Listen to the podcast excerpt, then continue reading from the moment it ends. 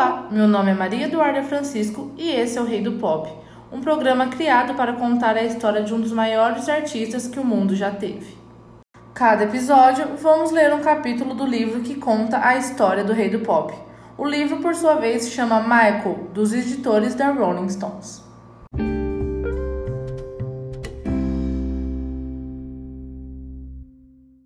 No segundo episódio, vamos ver a vida de Michael por Michael Gilmore. Não existe na música popular uma história tão afortunada e ao mesmo tempo tão trágica quanto a de Michael Jackson.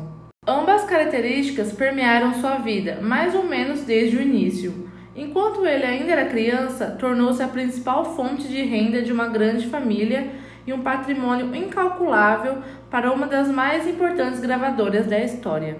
Jackson aproveitou isso tudo, ganhou fama e dinheiro e desenvolveu uma autoimagem que o isolou de quase todo o mundo. Viveu muitas vidas dentro de si. Foi aí que refletiu e transformou seus ressentimentos e desejos em uma arte ao mesmo tempo feliz e furiosa.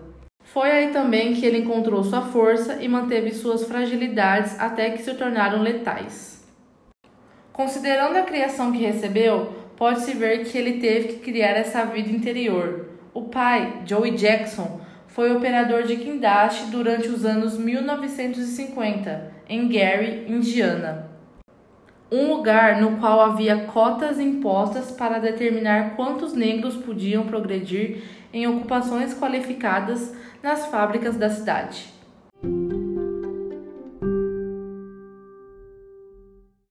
Crianças do showbiz. Os Jacksons já vinham se apresentando em casas noturnas para negros havia dois anos.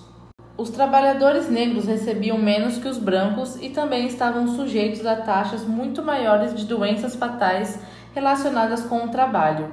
Mas Joey Jackson nutria esperanças de que a música faria subir na vida. A mãe de Michael, Catherine Cruz, era do Alabama, mas morava em East Chicago quando conheceu Joey.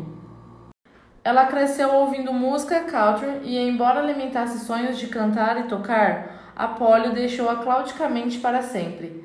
Casados em 1949, Joey e Catherine eram um jovem casal e começaram imediatamente uma grande família. Depois de seis filhos, Michael nasceu em 29 de agosto de 1958.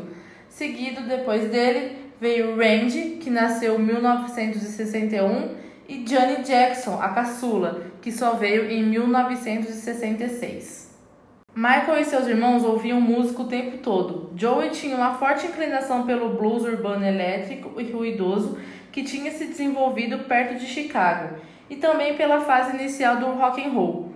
Com seus irmãos, Joey formou uma banda, o Falcons, e ganhava uma modesta renda extra tocando em bares e em festas de colégio na região de Gary.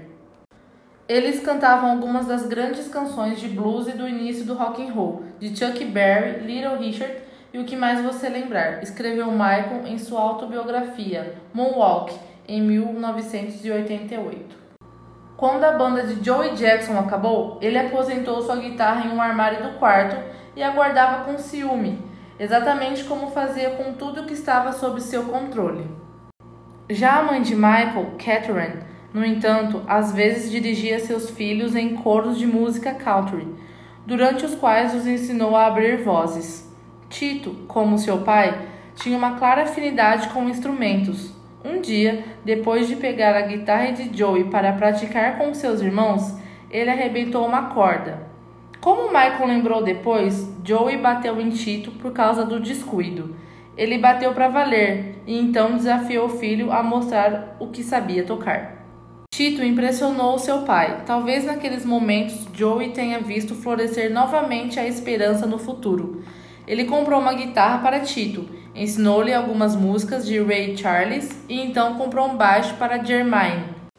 E então, em pouco tempo, ele estava montando um grupo musical com todos os filhos homens.